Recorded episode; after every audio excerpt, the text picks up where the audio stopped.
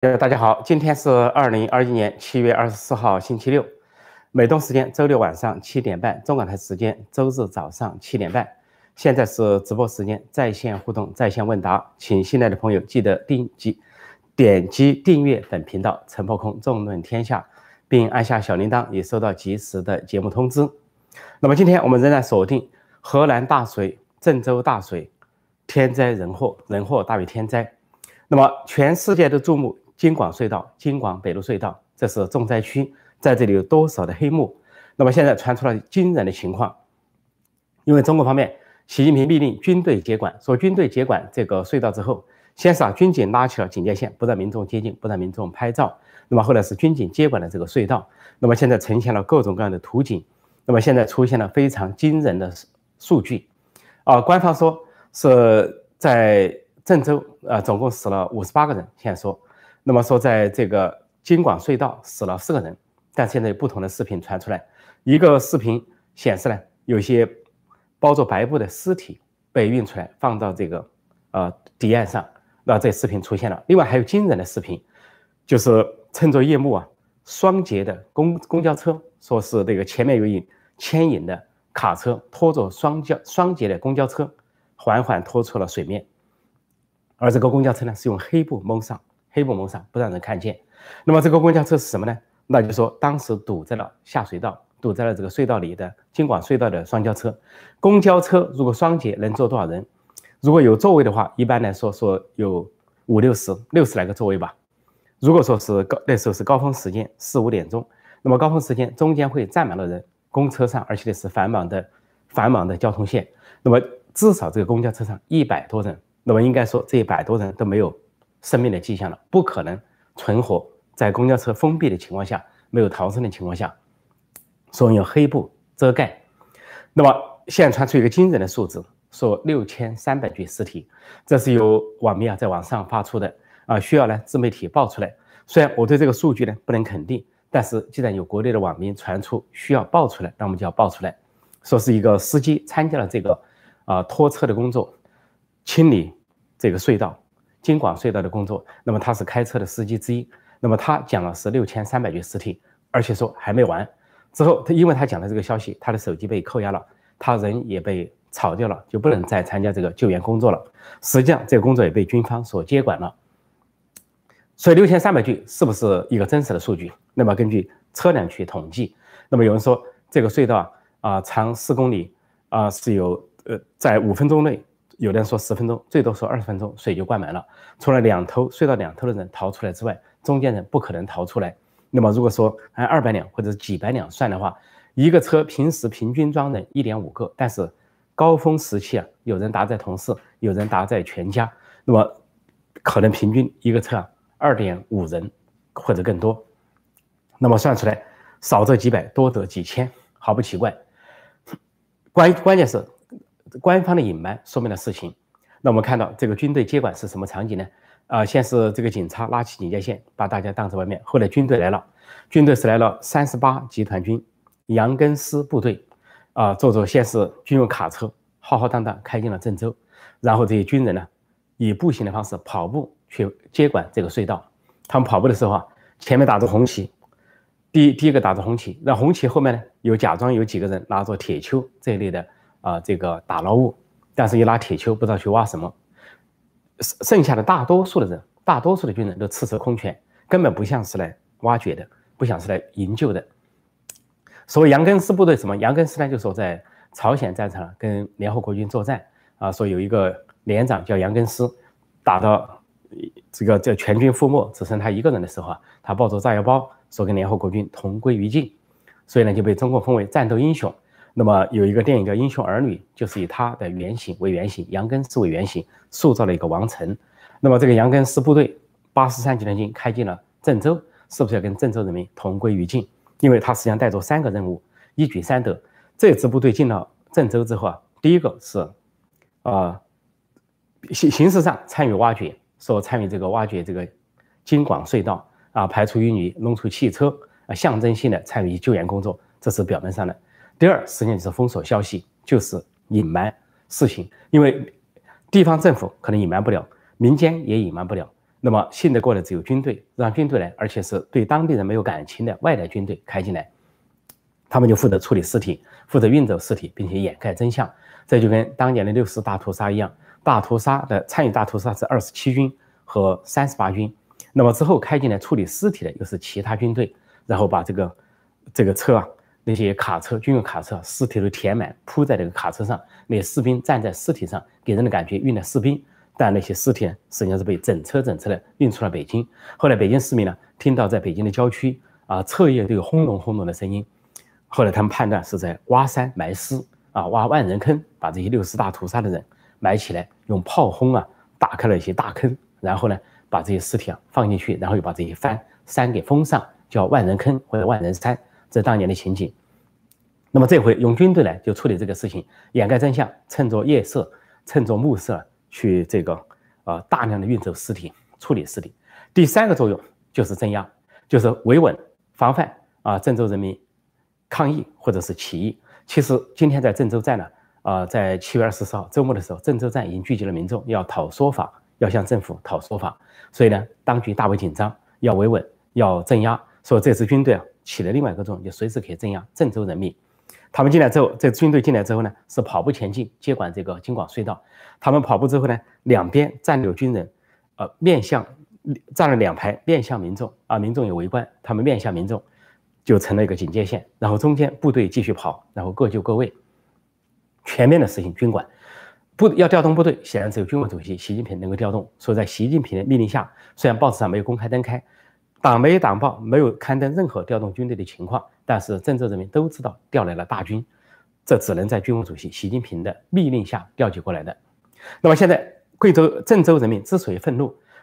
当局公布的死亡数字显然是假的，因为现在在街上烧纸钱的亲人的数量远多于当局所公布的数量。另外，在网上发帖寻找亲人的这些数量远多于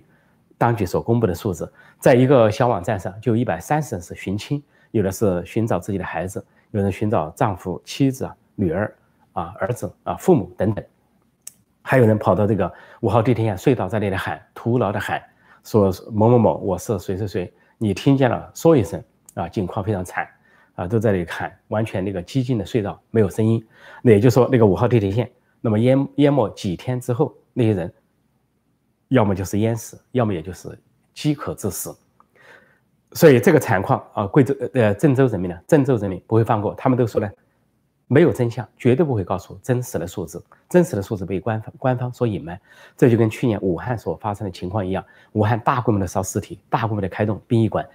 外地外省都去争议殡仪馆，甚至开动了移动粪化车，但是当局说只死了两千多人，全国只死了三千多人，后来调整数据。只死了四千多人，但是在武汉，人民就说烧了二十多万尸体。说郑州究竟死了什么多少人，这不得而知。现在郑州市委市政府内部啊，有人透露出消息，责任已经很清楚了，这不是什么暴雨，不是什么大雨。郑州市民反映，当天七月二十号所下的所谓大雨暴雨啊，只是个中等，在贵州历史上不算大。那个水怎么来的？水绝对不是雨水，水是浑浊的，带有泥沙的，而且有流淌的痕迹。你比如说流到这个五号地铁。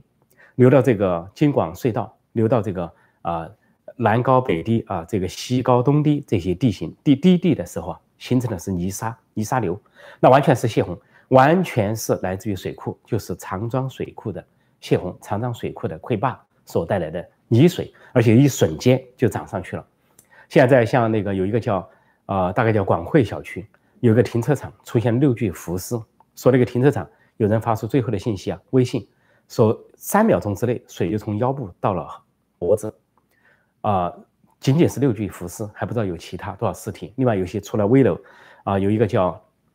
啊什么，大概叫什么花倩啊花园啊这一个地方呢，说十五号楼、二十号楼都倾斜，人都下来了，但是不知道有没有人死。呃，官方也讳莫如深，戒严。另外有个大同宾馆，现在也疏散了人群，那有没有人死亡也不得而知。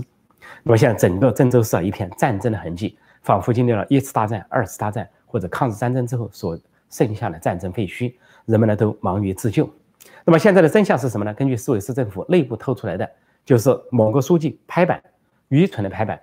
首先，在七月十二号，这个省委省政府和郑河南省委省政府、郑州市委市政府召开了一个视频会议，由省委书记、齐家军人物楼这个楼阳生啊主持，楼阳生就说了这个防汛啊这个部署的工作。之后部署之后呢，这个郑州市委书记也是个习家军人物，叫徐立毅，他呢就主持了个郑州市的会议，结果他做出了三项非常愚蠢的决定。第一个决定是什么呢？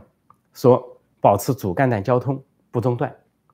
这就导致了五号地铁线不停，啊，这个呃这个京广隧道不停这个事情。另外他说要呃。要要泄洪，而且不能告诉民众，就说如果是坝不行了，要泄洪，但是不要知会，怕引起这个呃社会的什么，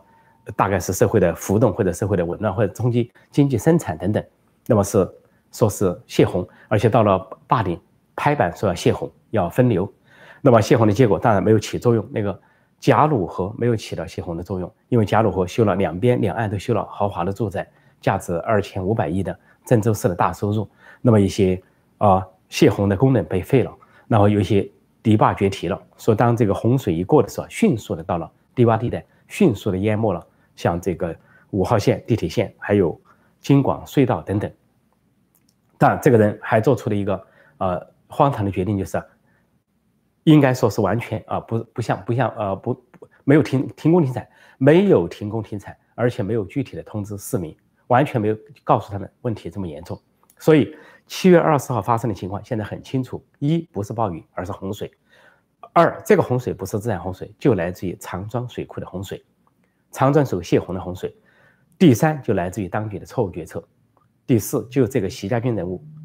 徐立毅做出的决策，拍脑袋做出的决策，他必须负责，他必须下台，否则对郑州人民没有一个交代。而另外一位习家军人物就是这个省委的副某官，省委书记楼阳生也必须下台，必须负责。他是总负责整个省总负责，因为现在遭殃的不只是郑州，还有旁边的这个新乡、安阳啊、鹤壁、焦作等广大的县市。而现在啊，村人民在自救中发现很多的村民啊，叫什么东樊村、西樊村啊，都已经被洪水困了几天，人都站在房顶上啊，死伤不知多少，没有政府的救援。那么他们几天都啊缺粮，呃，更不用说其他完全不具备，所以急等救援，但是并没有救援到。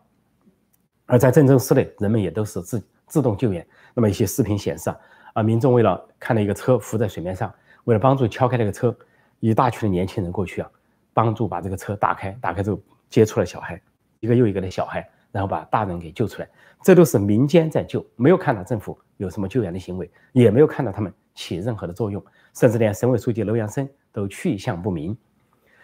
所以责任也很清楚了。说在在这次在郑州，在河南形成了。两个悖论，人们的两个总结。一个总结就是，郑州本来缺水，但是人却被淹死了，这非常可笑的一件事情。长庄水库本来是为了蓄水，给郑州提供水用，结果这个水库却成了淹死人的一个水库。据说这个水库啊，本来是说一百三十米高，说泄到只有七十米高，也就说泄了一半，一半的水库水泄了，淹没了整个郑州，或者说大半个郑州。另外一个荒唐就说说百年一遇。实际上，现在郑州人都说，不是百年一遇，而一遇就是百年。什么意思呢？共产党建党一百年，中华民族不幸一遇就是一百年，遇上了就甩不掉了，来了就不走了。请神容易送神难，这个从苏联苏俄下来的这个红色魔鬼就附体了，附在中国人民头上，附在河南人民头上，附在郑州人民身上，附体不走了。说不是百年一遇，而是一遇百年。说相关的故事还在演进，那么政府的责任会不会受到追究？那么这个京广隧道还有多少的黑幕啊？居然排水就用了三四天的时间排水，就是还有还有三米水没有排出来。那么究竟里面多少？现在民众完全不知情，不给靠近，不给拍照，但是仍然有些视频流传在网上，那就是那里移出来的尸体，那里拖出来的双节公交车，甚至说加长车去拖。那么加长车要拖什么，都是要大车大车的拖尸体，而这一车东西有黑布遮住，所以可见内情之凶险，里面究竟发生了什么？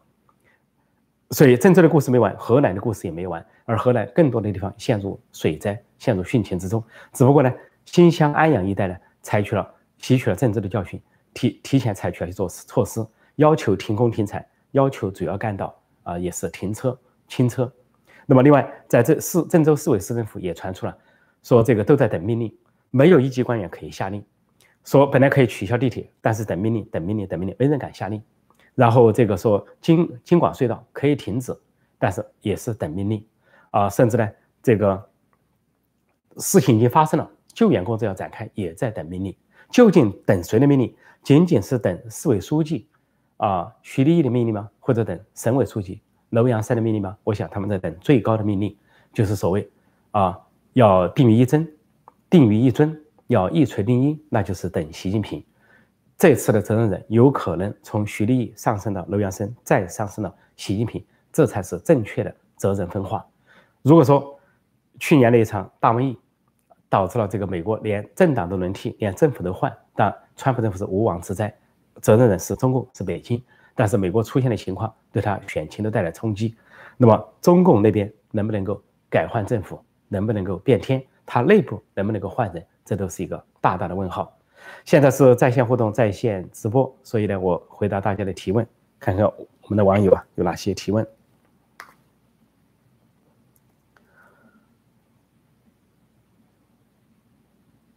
嗯，哦，先看一些。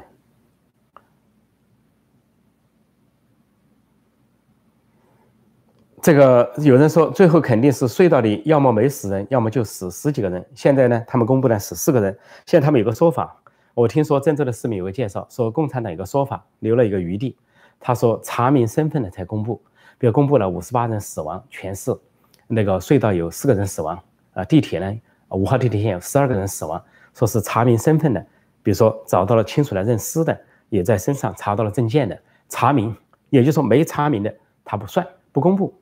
实际上，郑州的市民介绍说啊，由于大水突然而至，很多被淹死的人衣服都冲掉了，那么他们的衣服里面有他们的身份证、身份文件也都冲掉了，说实在就没法辨认那些尸体，啊，有些家属也无法去辨认了。经过了几天之后，所以这些人都还没有统计进来，官方会不会统计？这是郑州民众观众呢，也是国内外紧张注目的事情。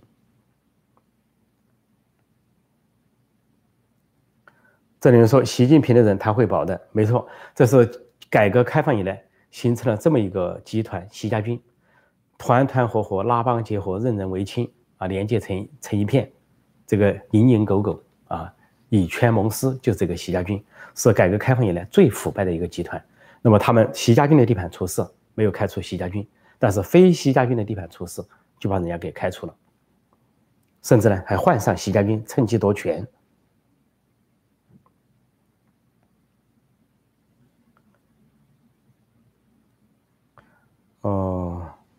这里有人说没有共产党就没有新中国，没有共产党就没有五千年一遇的奇观。说关于这个五千年一遇啊，现在我看到网民的智慧很多啊。刚才我说的郑州人民说啊啊，不是百年一遇，而是一遇百年，是共产党不走了。那么现在网民也总结啊，说不是什么千年一遇，不是五千年一遇，那不是暴雨和大雨是千年一遇、五千年一遇，实际上是共产党千年一遇、五千年一遇，因为中国历史上确实没有。这么坏的执政集团了，把这个所有的国家命脉都垄断了，把党员团员所有的东西都安插在人群中了，像癌细胞一样的附在中华民族的机体上，似乎就要来个万万年了。说古代的这些皇帝啊、王朝啊，某个姓氏的这些王朝，什么刘姓王朝、李姓王朝，都没有把人民控制的这么的严、这么的死。这是千年不遇啊，五千年不遇。所以天下苦共久也，不知道中国人民啊什么时候能脱离苦难。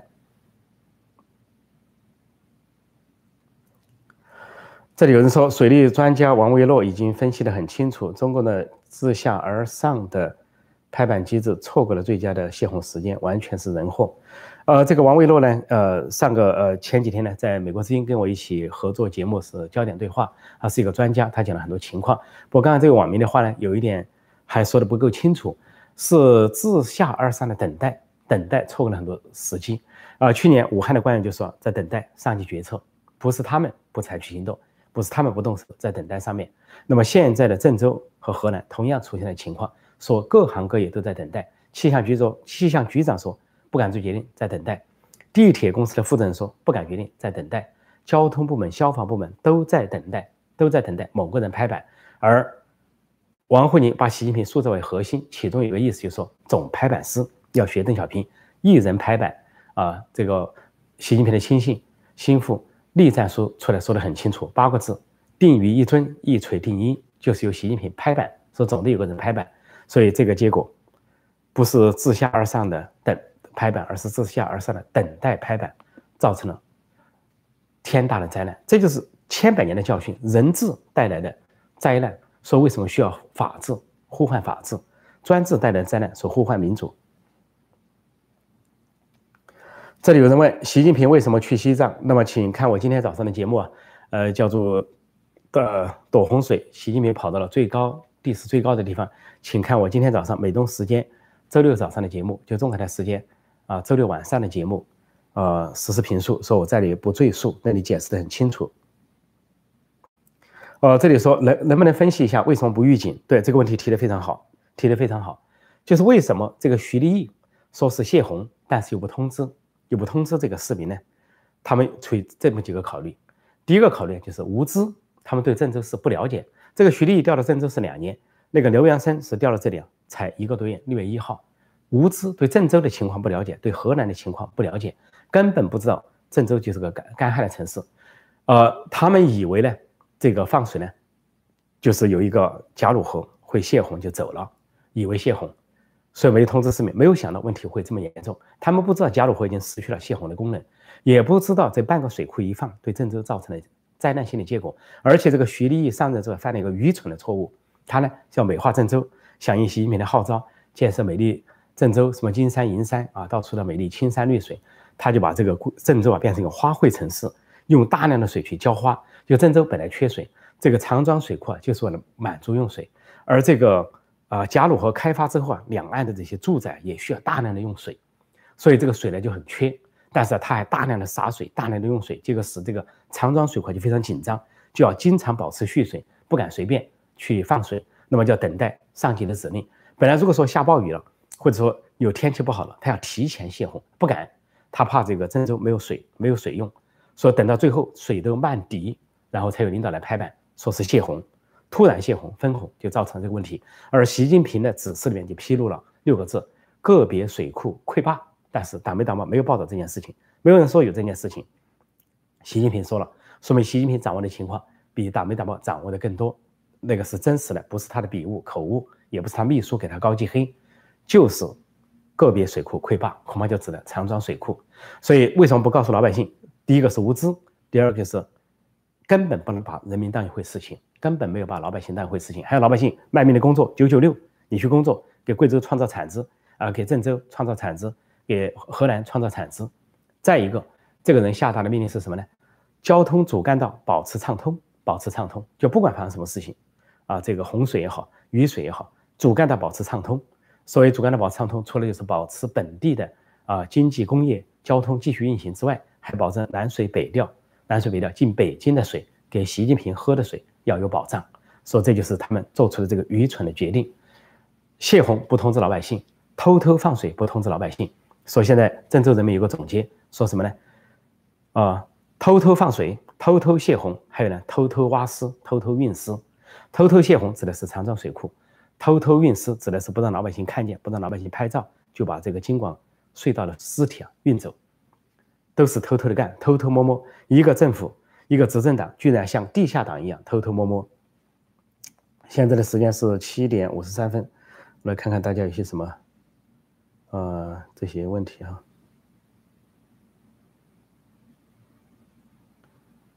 嗯，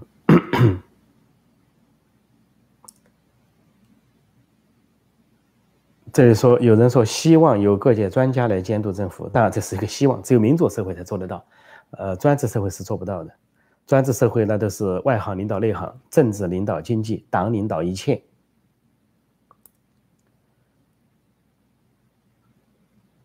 呃，再看看，这里面说中共国有十四亿人口，才死六千五百人，等于没死人。但我知道大家在套用这个毛左派、极左派李毅的理论呢，就说中国十四亿人，呃，官方公布四千多人死于瘟疫，等于一个都没死，这就是。冷血动物所说的话。这里有人说，估计郑州的书记要完蛋了。按道理，郑州的书记应该完蛋，河南的书记应该完蛋。但考虑到他们是习家军人物，习习近平现在是大权在握，啊，这个一锤定音，谁也把他没办法。就像毛泽东时代一样，毛泽东搞大跃进失败，经济崩溃，最后饿死四千三百万人口，大家也没办法。那么有人要去抓生产，刘少奇他反而把他打倒。那么有人要抓外交，他让他靠边站啊，或者是架空。那么有的老将出来提意见，把他迫害致死。说毛泽东还发动了文化大革命，错上加错，把整个中国拖入灾难，拖入史无前例的浩劫。为什么？就是为了他个人的权利。所以个人有权利非常可怕，没有民主，没有监督和制衡的机制，个人的权利人质非常可怕，权力膨胀，个人膨胀。哦，这里说郑州有郑州军区四大军区之一，呃，一个军人没去帮老百姓，呃，这个当然不能说是四大军区之一哈。中国现在划分成五大战区，那么 你可以说郑州属于中部战区，可能。说没有一个军人去帮忙，应该说根据当地人的说法，说从外面调军队来啊，是不相信当地人，也不相信啊在那里的军人，因为当地人对老百姓有感情，可能会透露真相，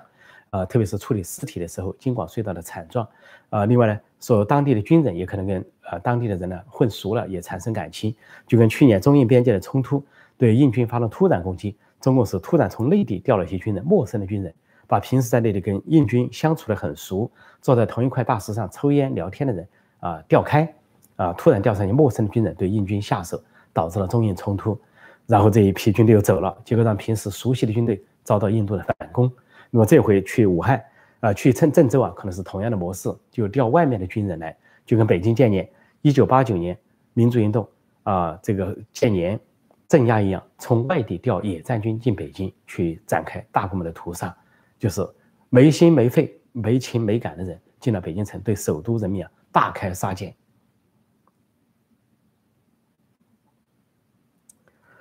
这里有人说尸体一车一车被运出去，是这样。郑州人民都反映啊，白天他们还假装就是一副样子在抽水的样子，还不太行动。就是晚上，一到了晚上夜幕降临，他们就开始紧张的运尸体了，一车一车往外运，用长挂车啊，用这些。大车长车往外运，而且都是用黑布蒙住，所以呢，有的市民在夜晚上去围观，都被赶到两边，赶到两边发出警告。但是呢仍然有些视频拍到了，仍然有市民拍到了视频。因为现在毕竟不是四十六年前的1975年，1975年没有互联网，没有手机啊，老百姓没有任何的啊摄像器材。那么那一场大悲剧啊，二十三万人死亡的河南大水啊，七五八大水，结果中国人民大多数都不知情。国际上都知情，还评为十大灾难之首，但中国人居然不知情，几十年后才知情。河南人也是受灾的人知情。那么现在时代不同了，人们有手机啊，可以拍照啊，有互联网，有微信，有社交媒体可以传递。说中国要一手遮天，完全封住，不可能的。说习近平想当毛泽东，可惜这个时代回不到那个时代。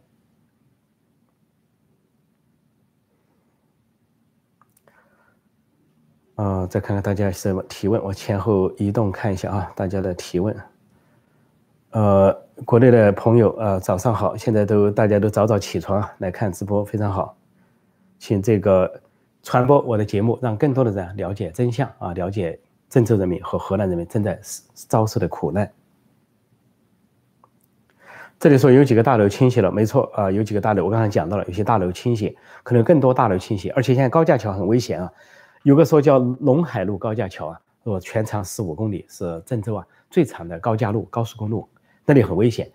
因为大水一发之后，第二天呢，很多有车的人呢都把这个车停到这个高架路上去，觉得这个高处嘛安全，这个车就很负重。另外，这个高架桥平时呢，高架路是不能走人的啊，只能走车，你不能走骑自行车啊，过人了。现在说这个行人啊都在上面走，但是很多地方发现这个高架桥啊不牢靠啊，出现险情。啊，有些四环路一些地带，有人说很危险。如果现在上面有停了很多的车，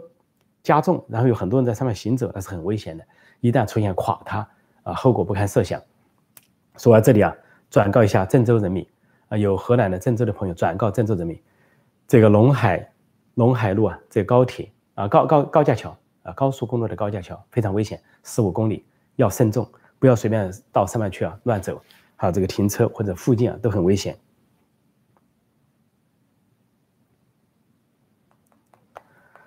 影网络影片上很多网络，对，没错，影片上很多网络。这里说郑州因为大水泡三天，地底的土石啊已经松软，很容易塌方。啊，最近是是这个情况，是这个情况要注意。因为贵州是啊，这个郑州啊，郑州郑州是长期的这个干旱，实际上是旱是缺水，而不是这个水多，居然遭了水灾，而且人居然被淹死，等于说旱鸭子被淹死。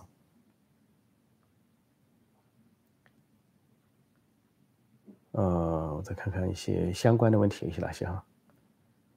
这里有人说，墙内的韭菜还沉浸在共产党宣传的如何抗洪、救援河南人民的伟大胜利中。请问陈老师，真的觉得中国还有救吗？当然也可能没救，因为的确我们也看到了很多荒诞的现象。啊，一些人呢完全没有去反思，没有人问为什么中央领导一个都没到，为什么习近平没到河南，去了西藏没人关心，啊，也没有问这个政府有什么实策，但有人问，立即受到了禁言。啊，另外呢？说志愿者有很多的救人在互助，但是抱怨政府的比较少啊。当然，一些投了清醒的啊，有投了人肯定认为是政府的责任啊。那么今天我在做节目前呢，听他说有越来越多的人聚集到了郑州站，但是呢，军警也在往郑州站开发啊，那里可能会出出现群体性的抗议，说要讨一个说法，让政府讨一个说法。但中共显然会派出大量的军警进行维稳，所以现在郑州人民流行一句话，说是。啊，洪水来了，雨水来了，没见你们啊！洪水退了，雨水来了，你们来了，就指那个军队进城。你们来干什么？你们来干什么？不就是维稳？不就是镇压？不就是掩盖真相？不就是偷运尸体吗？不就是这个处理京广隧道，这个让老百姓不知情吗？同样道理，在这个郑州站所出现的情况，大水大雨的时候，这些军警不见了，然后现在有民众讨说法，军警迅速的出现了，这就是共产党。他们只关心他们自己的政权，而习近平高高在上，只关心他个人的权利。所以，现在郑州还传出一个非常有趣的说法：有人问说，为什么习近平去了西藏？啊，郑州人说啊，因为有一个成语叫“东躲西藏”，说他躲洪水。因为西藏那个谐音叫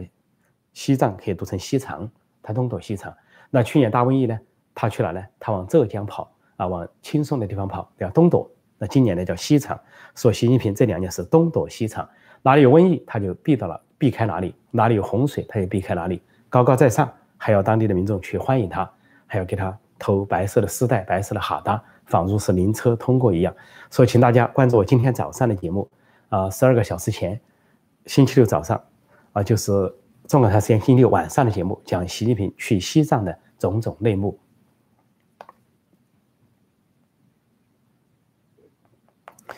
啊，我在看大家有些什么提问哈。这里说，党国不在乎平民啊，只能任其鱼肉。想要得到真相，新闻联邦是联播上是看不到的。新闻联播上不仅看不到，而且看到的是假象。大家看到了七月二十一号的《人民报日报》是什么？没有一条头版头条，头版没有一条提到河南水灾，河南的大水只在第七版提了一点点。而头版是习近平的消息，是栗战书的消息啊，是这个军队的消息，是什么计划生育的消息。而有人把七月二十四号的《河南日报》拿出来一看。全是习近平的消息！习近平大概在西藏发出什么什么指示啊？带了哈达，受了民众欢迎，载歌载舞。习近平又在啊跟什么啊外国政要啊打打交道，又在会议上讲什么了？还有其他一些外交事务，也是对这个洪水不提，最多就有个小消息提了说河南郑州继续的什么啊抗洪、抗洪防汛等等，一带而过，仿佛不存在，仿佛这个大灾大难不存在，只有习近平存在。比金针还存在的好，现在是八点零三分。我现在看大家还有什么这个相关的提问哈，主要是看相关的提问，大家提问很踊跃啊，谢谢大家踊跃提问。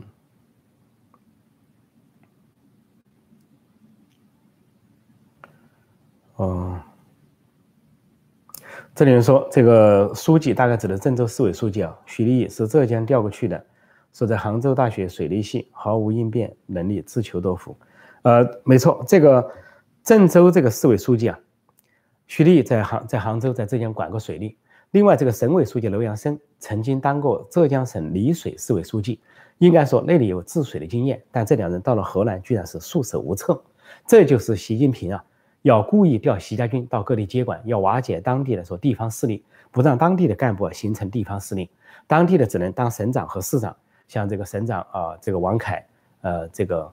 市长啊，侯红，一个女的，都是本地人。但是呢，省委书记、市委书记一定要外地人，而且是习家军。结果习家军说根本不知道情况，一个才到一两个月，一个才到两年，对郑州的情况不理不理解，对河南省的情况不了解，就在那里瞎指挥，还说是什么水利专家，搞得一塌糊涂，把郑州可以说整个的给砸了，被习家军砸了。这就是毛泽东时代的外行领导内行，就这么干的。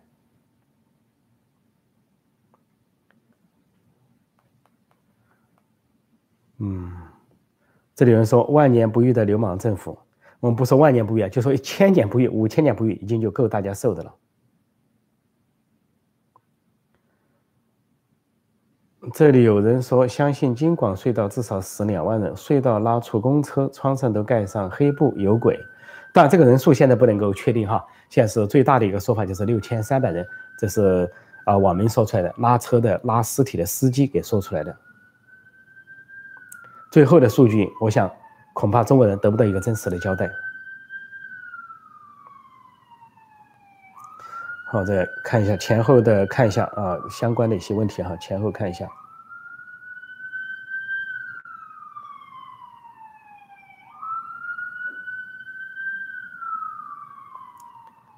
嗯，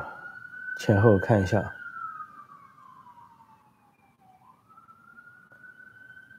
这里很多人关心他们下不下台啊？有人说西藏风和日丽，没错，习近平一贯去风和日丽的地方。去年大水，去年在黄河、长江也有大水啊，在重庆也有暴雨。结果他在安徽大水过后，出现在安徽东躲，躲到了东边安徽。今年西藏又藏到了西藏，说他去的地方一定是风和日丽啊，是这个呃呃万顷的田野、金色的田野，还有这些一干习家军陪同他一路商量啊，怎么样掌权，怎么样夺权。怎么样搞权力斗争？怎么样一派独大、一人独大？商量这些事情，把人民的生死啊置之不顾。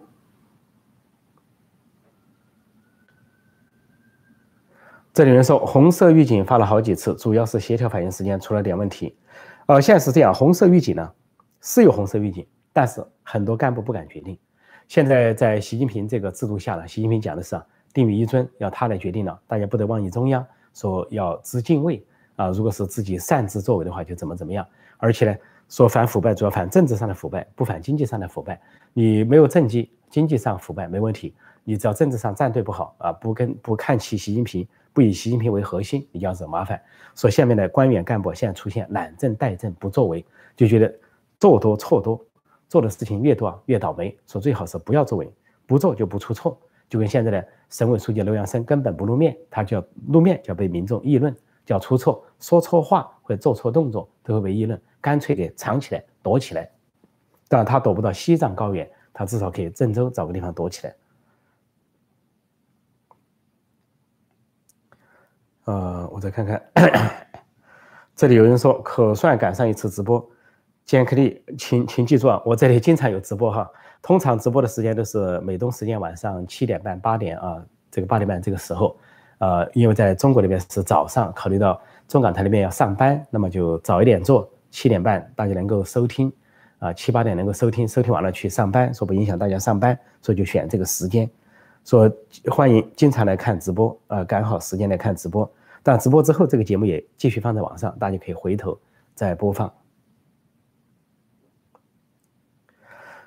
这里说怀仁堂事变会不会再重演？当然说的是粉碎四人帮的怀仁堂事变的宫廷事变、宫廷政变，但大家都希望，大家都指望这样，啊，当时很不容易。共产党是一个黑洞，而这个黑洞是一党专政，而这个一党专政呢，也有利于一人独裁，因为一人独裁一旦掌握了一些枪杆子、笔杆子、刀把子，别人就很难动摇他，在舆论上给他唱赞歌，啊，在这个呃刀把子上去抓他的政敌，啊，用枪杆子去恐吓人。去镇压民众，说事情呢比较难，那么当然也不是没有突破点。那么习近平上任将近十年，一直都在政变、未遂政变、叛逃各种各样的传闻中度过，惊恐万状。这里有人说郑州还没有起义，说明死的还是太少了。当然这也是长期奴化教育的结果，长期洗脑的结果。据说有一个人道歉了哈，有一个河南女子说住在英国，还宣称说为什么河南的大雨不下到英国。受到了很多英国在地的华侨啊、华人、中国人的谴责，所以他出来啊，假装含泪道歉啊，说自己说错了话，伤了人什么的，说这样的人都是被共产党所扭曲啊、洗脑扭曲的心灵所导致的，居然把这个外国跟中国分得这么清，外国人跟中国人分得这么清，都不知道在这个绿色的星球上，大家都相依为命，都是人类，人类都要互相关心，居然希望是自己的里的人好，别的人坏，达到这么一个程度。当呃中国出现问题的时候，日本人家讲的是武汉加油啊，武汉挺住。那么当日本出了问题的时候，那边喊的是啊庆祝小日本疫情达到达到多少，庆祝韩国有怎么种瘟疫成灾，庆祝美国又怎么怎么样。说中国人跟民主国家的人差距太大，文明素养差距太大。尽管中国现在是第二大经济体，说是富起来了，那但这个文明程度的低下，道德品质的败坏，还主要是共产党洗脑。恶之化的结果，上梁不正下梁歪，上行下效，导致了这么结果。所以，请大家看我的书，不上不受欢迎的中国人。另外还有呢，就是全世界都不了解中国人，了解一下在共产党统治下中国人的劣根性达到什么程度。这个日文这本书啊，翻译成日文的时候，啊，日本的出版社取了个名字叫啊品行下劣的中国人。我本来不想有那么太刺激的名称，但是呢。他们所书中的内容反映的就是那个情况，但我不希望我们的国民是这个样子，很痛心。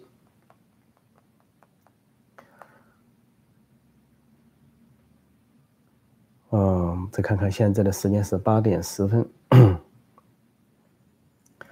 说我在北京的朋友圈被洗脑多年，对郑州市的还歌颂共产党、解放军，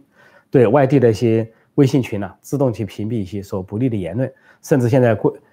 郑州市、河南省他们的宣传部、他们的网信办不断的向各个微信群发消息，啊，说是不要啊这个质疑啊，不要这个放一些啊这个死伤的视频，说放一些正能量吧，呃，说这个啊不少质疑，呃，最好不要质疑，多赞扬，就主动的煽动、鼓动大家多赞扬。所以有些群主啊，恐怕是共产党员，因为现在共产党我说的就是癌细胞渗透到整个中华民族，到处都有他的党支部、团支部。到处都有所谓的啊，这些共产党员、共青团员正表现，还有什么党支部书记、团支部书记到处正表现啊，为了这个加官进爵，说他们就在下面自动的起作用，维护中共，然后呢对人民呢构成监视、构成危害，所以中国人民要发出声音也都是很难。所以现在下面就被这些啊党卫军的下层呢在围剿、围歼。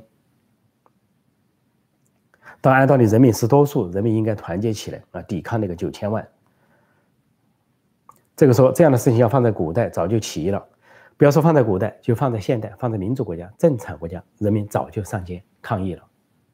就像现在法国还在抗议什么？抗议这个疫情啊控制太严重，他们到上街抗议，还不要说别的事情。这里人说中共倒台倒台的导火索是什么？导火索有可能是任何一个事件，天灾人祸啊，地震、洪水啊，大爆炸等等都有可能，或者核电站的泄漏，这些都有可能，水坝的。倒塌。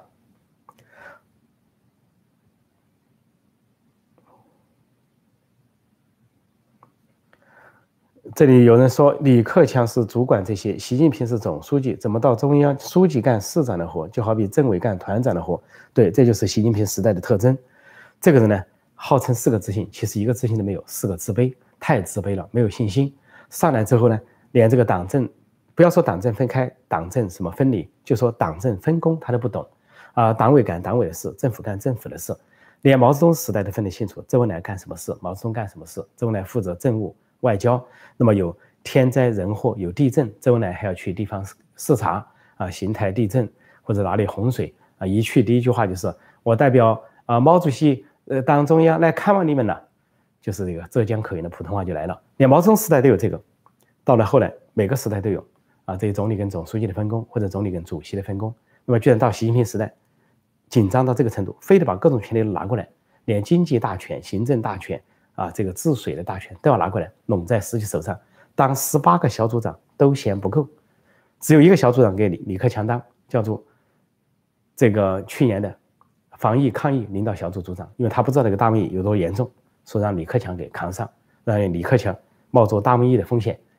飞临武汉。然后自己在大瘟疫过了之后，武汉平定下来再去，这就是习近平，这就是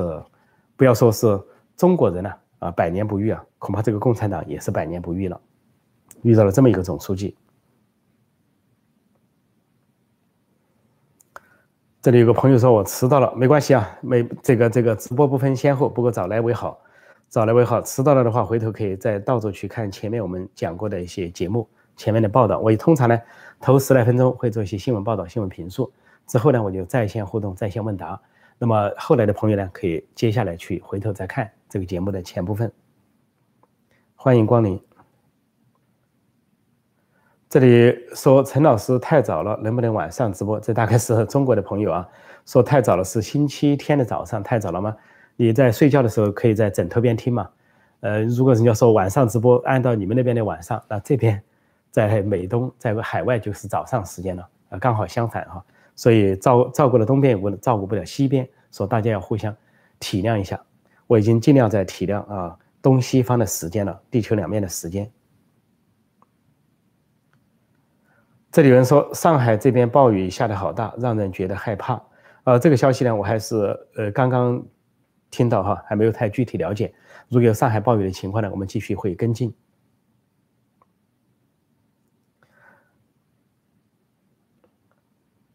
这里有人说郑州发布洪水过后，郑州会更好。其实郑州人民在感叹，生活一下倒退了二十年，就回到了啊这个没有互联网的时代，二零零零年之前的这个时代。那么原来中国有句话叫“辛辛苦苦三十年，一夜回到解放前”。那么现在恐怕郑州人民是辛辛苦苦二十年，一夜回到解放前，或者说啊这个呃千些年之前，说谈不上明天会更好。浙江也有灾情了，大家说，这里人说陈老师，这些尸体家属不认领吗？还是直接焚烧吗？这个直接焚烧的可能性很大，共产党经常这么处理。等到家属赶到，都是一个骨灰盒，就跟去年这个大瘟疫一样。而且那些骨灰盒很多还是混烧。你比如说，他那个移动焚化车开到了武汉，啊，这个四十多台开到那里，一台呢每天可以处处理两千具尸体，是同时处理。那处理完了，骨灰都混在一起了，反正就给你一个家属一个骨灰盒，你承认也好，不承认也好，就是了。你承认了，给你三千块啊，抚恤金，走人。你要不承认，放下，对不起。或者说你要闹事，给抓起来扣起来，说这就是共产党横蛮无理的共产党。那么极有可能他把这个京广隧道的尸体运走了，处理了，然后就说是无法查明身份，啊，这个无法辨认，因为他要看尸体的情况。如果尸体太糟的话，怕家属崩溃失控，或者是带来群体性事件，中共可能会找出各种各样的手段来这个阻扰家属。也有可能就是，啊，说是为了这个防疫情啊，防什么环境呢？等等，找一些理由，说是火化了、焚烧了，有骨灰盒在这里，有可能出现这个情况。现在的时间是八点十七分，我看大家还有什么提问？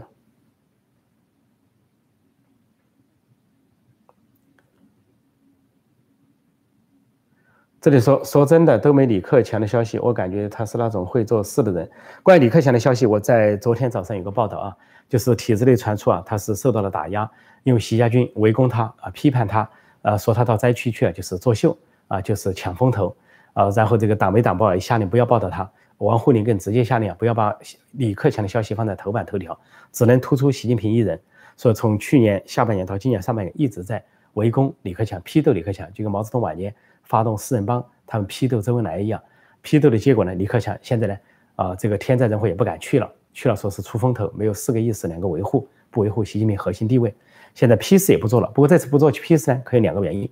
那么一个说不是说他可能没权利做批示了，那么也可能是不做批示，一个是避嫌，免得习近平觉得抢了他风头，又让习近平一个人做批示。但另外还有一种可能，就是李克强这次真的生气了，就是我连批示都不做，反正是你们习家军的摊子，你们习家军干的事，自己去擦桌子。省委书记是习家军楼阳生，市委书记是习家军啊，这个徐立毅，你们自己去擦桌子，而顶头你们顶头。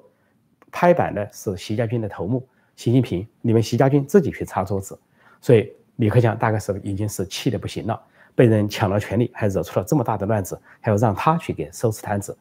心里想没门儿，想得好，大概这个意思，潜台词。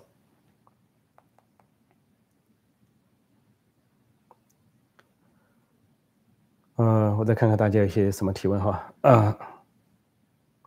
这里人说，现在所有军队上将都是习家军人吗？呃，习近平对军队不信任，他换了一批上将，又一批，提了一把又一批，又又一提了一波又一波，但是都不信任。比如说西部战区司令员，去年十二月才提拔啊张旭东，习近平亲自提拔他为上将，亲自提拔他为西部司令员，结果只有六个月，这个人消失了，消失了。五九年生的，另外的一个五九年的人取代了他啊，另外一个人取代他，又临时提为西部战区司令员上将，是党庆刚过，还没有到八一就匆匆提拔上将，证明了西部战区出了问题。那么那个西部战区司令员张旭东，我说，要么就是有发动未遂政变，要么就是说叛逃了，呃，是叛逃者之一，因为都在盛传有高级叛逃者。那么印度有征兵，中印边界说采进攻态势，二十万大兵压境，有可能在掩护啊这个张旭东上将的叛逃。如果张旭东上将叛逃，有可能是率部叛逃，但他跑到印度并不是叛逃印度，经由印度啊前往美国，应该是这个情况。但他的现在因为下落不明，所不知道。那习近平紧接下来又换了中央警卫局长，而把前面一个中央警卫局长呢，在二零一九年就已经冻结了，就一年半没有中央警卫局长，所以习近平信信不了任何一个人。卫戍部队、中央警卫局、中部战区这些拱卫北京的都在换，频频的更换，上将在频频的更换，里边有习家军，有非习家军，但是他的部队的根基很浅，谈不上谁究竟是习家军，他对谁都不信任，就靠不断的换人来这个消除他这种恐惧症。现在是八点二十哈，嗯，我再看看，这里有人说京广隧道为啥不公布摄像头录像？他怎么能公布呢？摄像头录像也要被政府所控制，被党所控制，当然他不会公布。老百姓控制，老百姓就公布了，他们肯定不会公布，因为那里有大量的机密，大量的死亡情况。号称京广隧道是一个智，郑州是智慧城市，京广隧道是智慧隧道。说能思考、能反应，尤其对天灾人祸，这一下露馅了、泡汤了，这就是中国。说从此有，我就昨天讲到，由此可见中国的漏洞有多大，还是要跟台湾打仗，还是要跟美国打仗？你这些城市排水、积水系统都不灵，人家几颗导弹过来，你整个城市就停摆，或到处都是洪水，到处都是泄洪，你还打什么战争？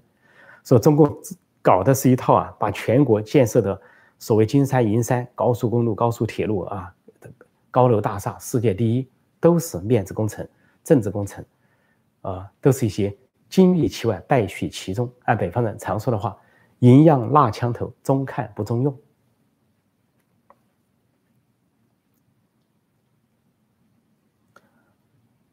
老百姓当然有权利要求公布监控、公布录像，但是就看郑州人民和河南人民有没有这样的要求，能不能发出这样的要求。这里人说破空老师，听说这次极端天气是他国的气候控制武器，如何批驳这种阴谋论？这种阴谋论不用批驳，这是中共宣传部啊、中宣部、网信办的另一个野战军所制造的。他们呢会有一种专门制造阴谋论的部队，他们除了正规军是在网警、网特啊，还有正规的党媒党报的宣传公司之外，他们还有一批潜在的在地下活动的分队啊，是五毛党也好。是这个他们的网军也好，专门去制造这些谎言啊，制造似是而非的，在微博上、微信上制造啊，动不动就说是把这些东西转嫁到外国，好像中国本身没有灾难，都是外国带来的灾难啊。中国是哪怕是伤风咳嗽，都是外国人带来的，甚至呢说是这个大瘟疫，还要千万人签名要去调查美国的什么特德里克堡，在国际上简直就是个笑话。但是中国那边很容易调动千万人签名，有调动十四亿人签名都可能，因为一人。头上顶一支枪，你签不签名？你签名，然后呼吁美国要国际社会要调查美国什么什么实验室，非常荒唐。这是中共的，不要说第五纵队、第六纵队干的事情，仍然搞地下党活动，网军、水军。这里面说黑大陆不靠脑子，就靠信念，这个应该说啊，没有黑大陆这个概念，呃，也没有黑中共这个概念，没有黑中国，因为中共自黑。中共不用人去黑他，他就够自黑的了。他每天的所作所为都在黑他自己，啊，这个他号称自己伟大、光荣、正确，其实呢，每天都在犯错、犯罪。像这个泄洪不通知民众就是犯罪，或者说是炸坝、溃坝不通知民众就是犯罪。那直接的屠杀、杀人是另一种武器在杀人，用洪水在杀人。京广隧道的人是被杀死的，啊，五号地铁线的人是被谋杀的，这是谋杀。谁去黑他们？不用黑他们，他们自己就在黑自己。说这个。有些这个帮中共洗地的小粉红也老粉老小粉红老粉红只干五毛党，听清楚了哈，没有任何人在黑中共，用不着黑，因为来不及你黑，你忙不过来，他自黑。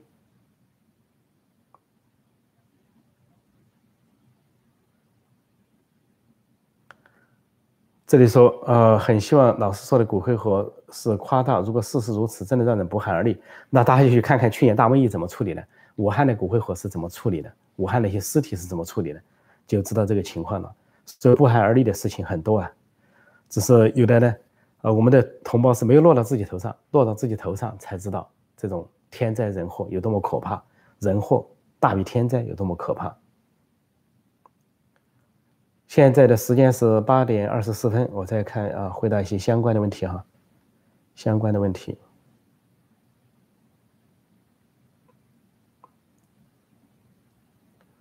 哦，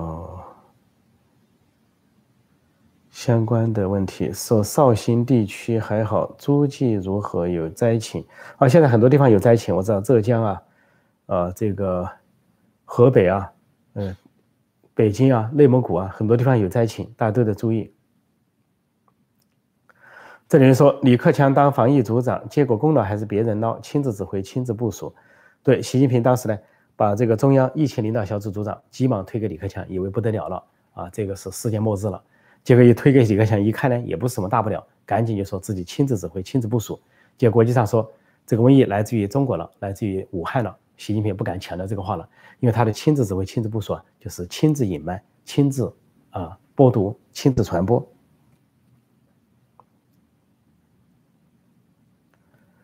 这里面说四公里长的隧道里面有多少车辆？有不同的算法，有人说是个车长五米，间距一米啊，算出是有的算出两百多辆，有的算出五百多辆啊，有不同的算法，大家可以算一下。六车道，六车道啊，这个双向的这个。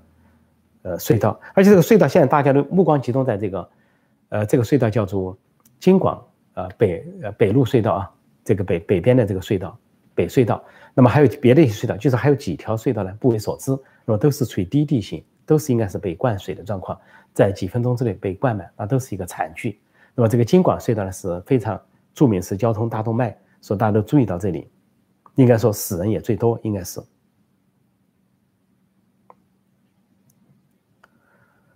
这里有人说什么消息渠道六千三百是呃拖尸体的司机啊发布出来的，他发布了之后，他的手机被扣留了，他这个人也被解雇了，也不让他运尸体了，说这是我呃郑州传出来的消息。那么由于传出这个消息，我知会大家，但是我打了个问号，就是说啊没有得到啊确实的确证，因为这个清清理还没有完成，而官方也不公布，说这些数据啊只能打一个问号，供大家参考。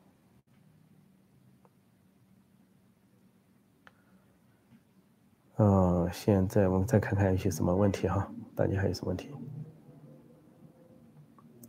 要同一时间此起彼落的大灾难才可能倒台。中国有六十个省，中国是三十一个省市自治区，不是六十个省。呃，此起彼伏那是，但是这个中国发生最大的灾难是上个世纪六十年代，啊，三年大饥荒，六四千三百多万人被饿死，但那些人没造反，可见共产党洗脑洗的有多厉害。恐怖统治、国家恐怖主义有多么的可怕，所以把中国人统治到了可以说历朝历历代历朝历代达不到的程度。如果在其他朝代啊，一遇上这样的大水啊、洪水啊、这样的大瘟疫啊，都会有起义军起来。呃，各个朝代只要读那些历史啊，呃，不要说那个朝代的末期，就朝朝代的中间、朝代的起初，都会有起义军。只不过这有的起义军是被镇压了而已啊，有的起义军成功了，或者有的起义军实现了这个割据。或者说长期的割据都有可能，但是共产党时代是滴水不漏，啊，他把镇压放在第一位，维护他的政权，维护他的江山放在第一位，就是王沪宁给习近平的一个高级黑出的一个台词，那就是江山就是人民，因为共产党是打江山坐江山，那么这句话就王沪宁告诉他，江山就是人民，人民就是江山，习近平反复重复这个话，意思就是我们打人民做人民，坐在人民头上作威作福又如何？就像他去西藏高原。我到了世界无极，高高在上，俯视天下，因势难顾，权力傲慢。你